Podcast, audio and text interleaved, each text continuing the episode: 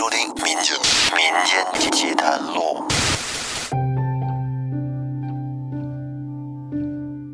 大家好，欢迎收听由复古宇航员电台制作、喜马拉雅独家播出的《民间奇谈录》，我是老岳。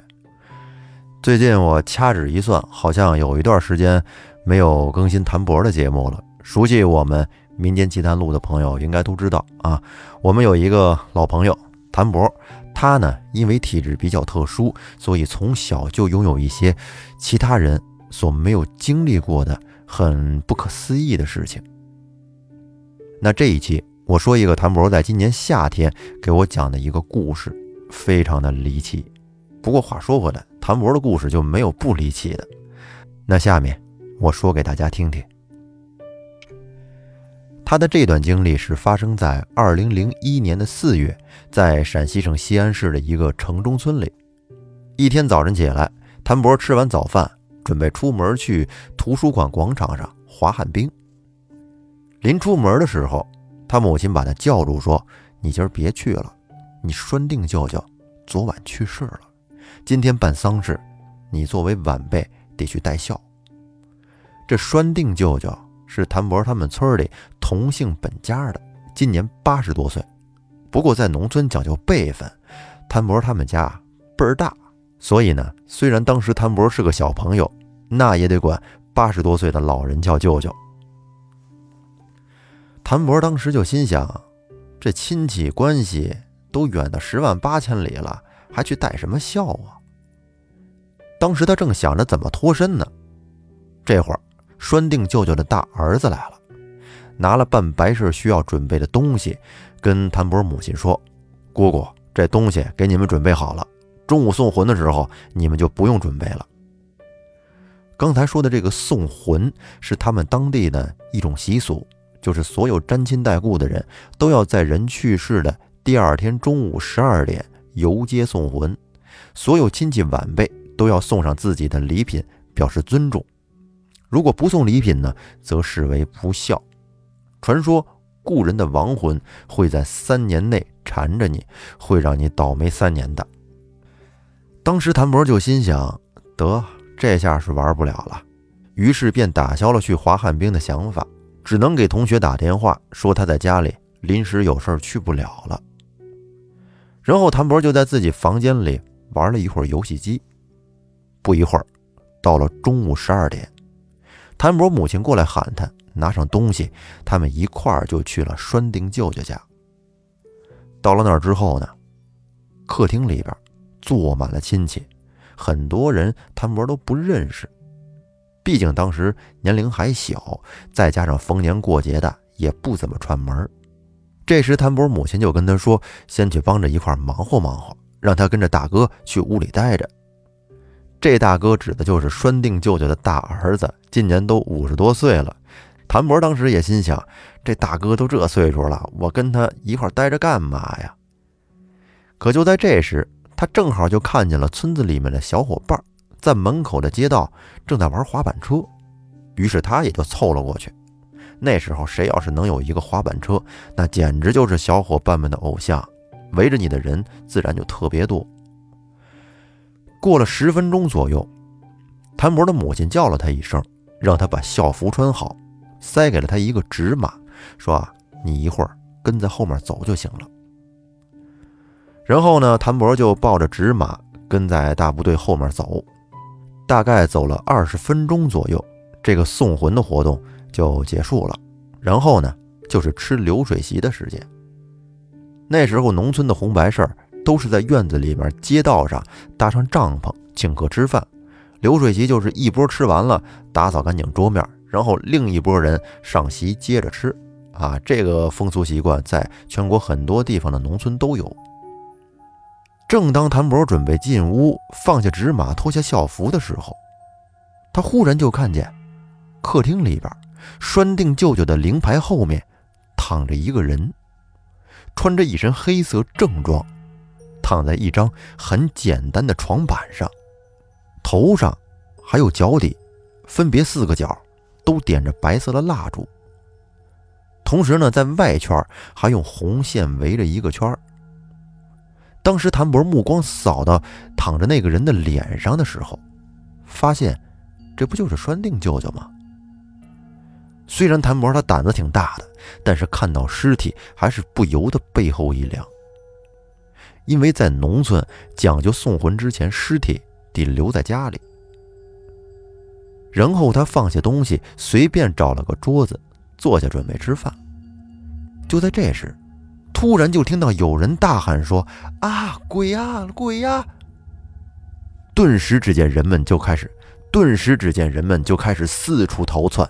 当时的场面十分混乱，这是怎么回事呢？潘博只见刚才躺在灵牌后面的那栓定舅舅，竟然从客厅走了出来。他当时第一反应就是拉着他母亲赶紧往回跑。俩人跑回家之后，他和母亲还没有从惊吓中走出来。这时，他那个五十多岁的大哥来到他们家，说：“栓定舅舅活过来了，不是鬼，让他们别害怕。”这时，谭博的母亲说：“让谭博别出去，他先去看看是怎么回事。”可是谭博闷得慌呀，就偷偷地跟在他母亲后边，又来到了栓定舅舅家。他就趴在这院子的大门口，看到栓定舅舅端了一碗臊子面，正跟那儿狼吞虎咽地吃。他当时吓得呀，那头发感觉都立了起来。可是后来他发现。眼前的这一幕景象是真实的，跟那儿坐着的确实是栓定舅舅，他也是确实实实在在的跟那吃东西，所以呢，他才慢慢的相信了这一切是真的。过了不一会儿，人们都陆续的回来了，慢慢的平息了刚才的那种恐慌，大家都坐回到了桌子上，继续开始吃饭。吃完饭之后。谭博母亲就留下来帮忙，那谭博就跟村子里的小伙伴一块去了网吧玩。在这件事情过去了一个月左右，有一天，谭博下午放学回家，他母亲跟他说：“明天你不用去上学了，我一会儿给你们老师打电话请假。你栓定舅舅又去世了，你还得去送魂。”谭博心想。上次就来了一次诈尸，就把我吓得不轻，这次可别又诈尸了吧。第二天一大清早，那个五十多岁的大哥又和上次一样送来了送魂需要准备的东西，说了同样的话，然后就走了。到了中午，谭博和他母亲来到了栓定舅舅家，一进大门，站在院子里，他就看着客厅里的灵牌。有种莫名的恐惧感涌上了他的心头，感觉好像被一种无形的力量阻挡着，让他不敢进客厅的门。后来，他和小伙伴们在院子里闲聊，说着游戏里的事儿。不一会儿呢，他又穿上了校服，拿上纸马，跟着众人在后边游街送魂。送完魂之后，吃完流水席，到下午三点多。把栓定舅舅的尸体抬进棺材，可就在封棺材准备送到陵园的时候，他们忽然就听到棺材里边有人敲棺材的声音。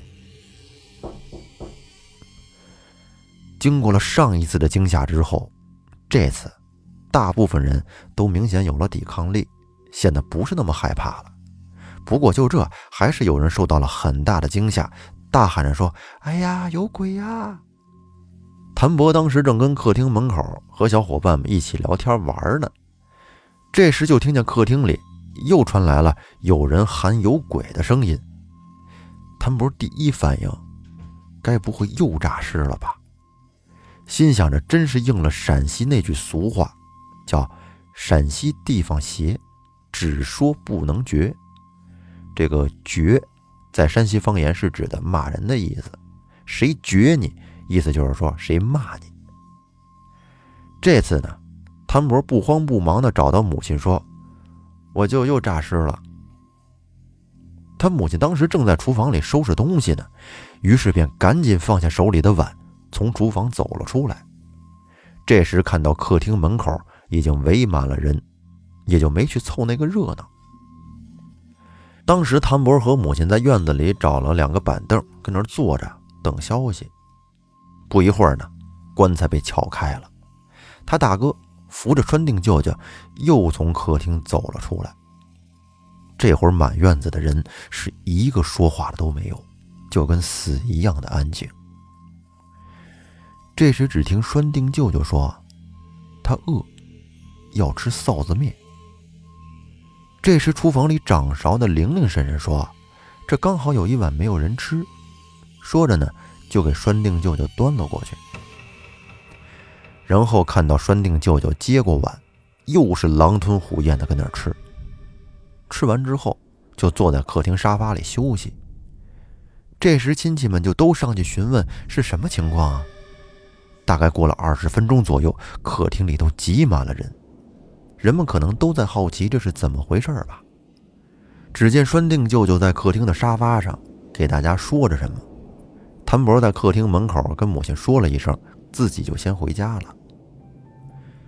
到了晚上九点钟左右的时候，谭博正跟家里看电视，他母亲回来了，跟他闲聊着说下午发生在栓定舅舅家的事儿。谭博当时嬉皮笑脸的说：“是不是我舅太凶了？”把来抓他的鬼差都给打跑了，然后自己又回来的。接着，谭博的母亲在他屁股上踢了一脚，说：“你小孩子别胡说八道。”之后呢，他们就再也没聊这件事儿。后来又过了十天左右，谭博下午放学回家，他母亲跟他说：“你明天可能又得跟学校请假了，你栓定舅舅又去世了。”谭博当时无奈地说：“这请假怎么说呀？又说我舅舅去世了，老师估计都会想我这有多少舅舅呀。”他母亲笑着说：“那这也没办法呀，跟老师解释一下呗。”谭博无奈地说：“那你打吧。”然后呢，他就把书包扔在沙发上，进了自己的房间，躺在床上想：这可怎么办呢？连我自己都不相信，更何况我们老师啊！天天跟老师请假都是死舅舅，这跟舅舅得有多大的仇啊！正当谭博在床上想着这些问题的时候，那五十多岁的大哥又来了，拿来了送魂要准备的东西，然后呢，和他母亲在客厅里聊了会儿，就回去了。第二天，谭博跟他母亲又来到了栓定舅舅家，这次来的人很少了，基本上就是本家的人，同样的流程，送魂。吃流水席，然后送殡。果不其然，到了陵园，又开始敲棺材了。一样的话，从棺材出来，第一句话就是“饿，要臊子面吃。”可是陵园上上哪儿给他找臊子面呀？没办法，这大队人马又回到了村子里。谭博和他母亲没有去栓定舅舅家，而是进了村子，跟他母亲直接就回家了。回到家之后，谭博半开玩笑的和他母亲说：“妈，你说我舅舅是不是舍不得这一碗臊子面呀？每次诈尸起来，第一句话都是要吃臊子面。”母亲说：“你别一天胡说八道的，写你作业去。”哎妈，你说他们家是不是靠这赚钱呢？这都三次了，份子钱也没少收吧？说完。他母亲拿着鸡毛掸子，冲着他就打了过来，给他吓得赶紧跑进了自己的房间。后来又过了半年，这一天晚上，谭博正跟同学在家写作业，他那五十多岁的大哥又来了，来到他们家里，哭的是稀里哗啦的。谭博母亲赶紧把他大哥让进屋里，询问是怎么回事。大哥说。这次栓定舅舅是真去世了，尸体在家都躺了七天了，都已经能闻出臭味了。还说这是第七次去世了，这半年期间又有三次死而复生，每次都是断气之后睡两天又活了过来。这次本以为和之前是一样的，想着睡两天就醒了，但是没想到这都睡了七天了，还没醒过来。母亲安慰着谭博大哥说：“这是喜丧、节哀顺变等等的话。”过了半个小时左右，他大哥临走前说明天早上把送魂的东西都送过来。说完了之后呢，便转身就走了。然后母亲跟谭博说：“看来我又得给你们老师打电话了。等到第二天，谭博和母亲来到了栓定舅舅家，一进院子大门口，就隐约的能闻到一股特别难闻的味儿。谭博捂着鼻子，穿好了校服，抱着纸马，走完了送魂的流程之后，直到下葬结束，前面都是顺顺利利的。但是呢，下葬以后，这诡异的事情又发生了。棺材都埋好了，但是墓碑却倒了，怎么立都立不起来。就是立起来，填好了土，转个身又倒了，仿佛这墓碑就跟纸做的似的，被风轻轻一吹就倒。众人看着眼前的这一幕，露出了恐慌的神色，纷纷开始议论起来。有的说这是人走了心不甘，还有的说是心愿没了。也有的说是子女没有把后事办好，等等等等。总而言之，众人的意思就是，这老头死不瞑目。眼看着天就黑了，长辈们的意思是，今天立不住，那明天再来立碑。天黑了先回家。于是呢，他们就坐上了车，回到了村子里。到了栓定舅舅家之后，只见院子里有很多人，同时看见春花奶奶。坐在客厅沙发里，正在和村子里的人说着什么话。咱们之前在谭博的故事里也提过，春花奶奶是村子里的一个神人啊，类似于神婆，好多这种非常规的事儿她都能解决。看见春花奶奶跟客厅沙发里坐着，正跟村子里的人聊天。春花奶奶看到大家回来，就站起来询问了一下：“这一切都顺利吗？”然后呢，大哥就把刚才在陵园里发生的事情。告诉了春花奶奶。只见春花奶奶闭上眼睛，定了一会儿神，然后睁开眼睛说：“乡亲们都回去吧，除了本家人以外，其他的都先回去吧。”听完这话，村子里的人陆陆续续的都告别，出了大门。来帮忙的邻居也放下手里的活，都回去了。等人走完之后。春花奶奶让人把大门关上，让谭博那大哥跪在栓定舅舅的灵位前面，双手合十。只见春花奶奶从她自己随身带的包里边拿出了一道符箓，贴在她大哥的背上，手里边掐着手诀，在大哥背上凌空的这么写着什么。只见不一会儿，大哥就站了起来。闭着眼睛走到卧室，拿出了笔和纸，就跟人睡觉梦游似的。然后坐在客厅的沙发上，在纸上好像写着什么东西。谭博当时觉得，这是不是又是鬼上身呢？就跟两年前发生在我们村子的张娜身上的那件事一样。而就在这时，大哥写完了之后，躺在沙发上就睡着了。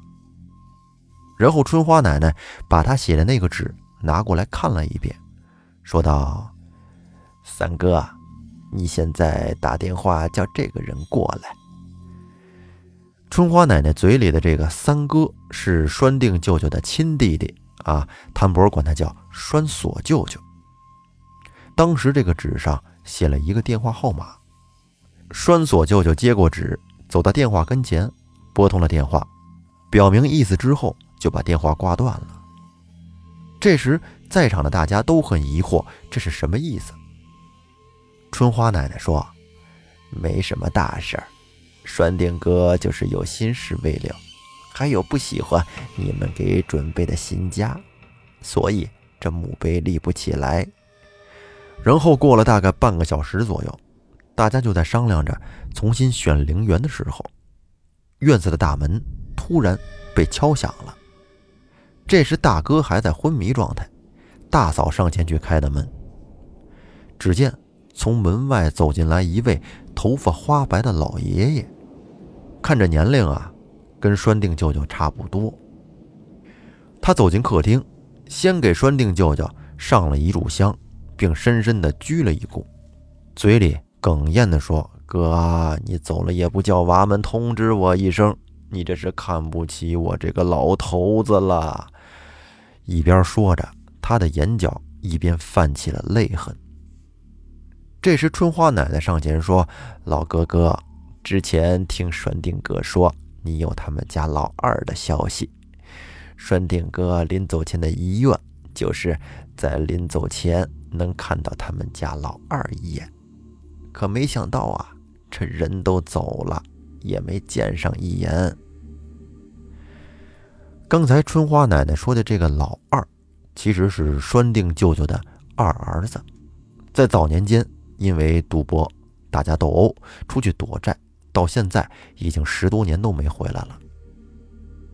再看着白发老爷爷哽咽着说：“是啊，顺定哥前两年还托我让我家老大寻找他老二消息，可是到现在也没找到。哎，老二这娃也不让人省心呐，这么多年也不捎个信儿回来。”栓定哥，人走了也不说回来送一程。说完呢，春花奶奶就走到他大哥面前，伸手把他背后的那个符箓给撕了下来，摇醒了大哥，让他把老二的照片找出来，并且询问了老二的生辰八字，写在了照片的背后。然后呢，又从随身携带的包里边拿出一个碗，把这照片放在碗底，又拿出了一个黑疙瘩压在照片上。递给了那个大哥，让他去接一碗清水。接完水之后，春花奶奶掐了一个手诀，将一根筷子就放到了清水里。你说这事儿也很奇怪，一个碗里装着一碗清水，那个筷子竟然可以直直的站在这清水里边。春花奶奶的嘴里还在不停的念叨着什么。大概过了几分钟，这筷子倒了。春花奶奶对着大哥说：“你家老二在东南方向，你想想他会在什么地方？有没有你们家的亲戚或者老二的朋友？”大哥这会儿看着有点迷离，可能是受到刚才事情的影响，他挠了挠头说：“东南方向也没有亲戚啊，也没有他的朋友啊。”春花奶奶又说：“你好好想想，尽快的呢把人找回来，让老二给你爸上个香，烧点纸，再给你爸换个陵园，不然呢这墓碑还是立不起来。”说完之后呢，春花奶奶就收拾东西准备回家。临走前还跟我们本家人说：“大家不要害怕，这栓定哥没有什么恶意，就是有点心事儿没了。”大家一会儿回去的时候呢，给栓定哥上炷香再走。回去以后，男同志都点根烟，走到家门口，然后把烟扔掉。女同志和孩子们回到家之后，进门之前先转身吐三口口水再进门。说完，大哥搀扶着春花奶奶就往门外走，嘴里不停的道谢。而他们本家的长辈也跟着把春花奶奶一块送出了院子大门。谭博和他母亲按照春花奶奶的嘱咐回到了家，到家已经很晚了，都已经困得不行了。洗漱完之后，直接就上床睡觉了。后来又过了两个月左右，有一天，谭博路过栓定舅舅家门口，看见他们家门口停着一辆黑色的桑塔纳小轿车，院子里边传出来了一阵欢笑声。那时候啊，村子里要是谁家有个小轿车，那得是别提让人有多羡慕了。谭波回家之后，还跟他母亲说了这事儿。他母亲告诉他说：“这是他们家老二的车，前两天才把拴定舅舅安定好，估计啊，这会儿那兄弟俩正在家里叙旧呢。毕竟都十多年没见了。”从这儿之后，栓定舅舅在村子里就有了一个绰号，叫“死不下”。这是陕西话，翻译成普通话就是“死不了”的意思。到现在为止，一提到他们村子里的死不下，大家都知道这事儿，就是一个老头死了七次才真正的咽气。但是啊，通过乡里乡亲的以讹传讹，出现过很多版本。不过呢，只有谭博他们本家人，对于这件事情才是知道的最为真实，最为详细。好，那这个故事说到这儿呢，就告一段落。不是很害怕，但是呢，却很离奇。如果正在听节目的您身边也有一些离奇的事儿，欢迎大家给我投稿。那这期节目咱们就说到这儿，感谢您的收听，咱们下期再见，拜拜。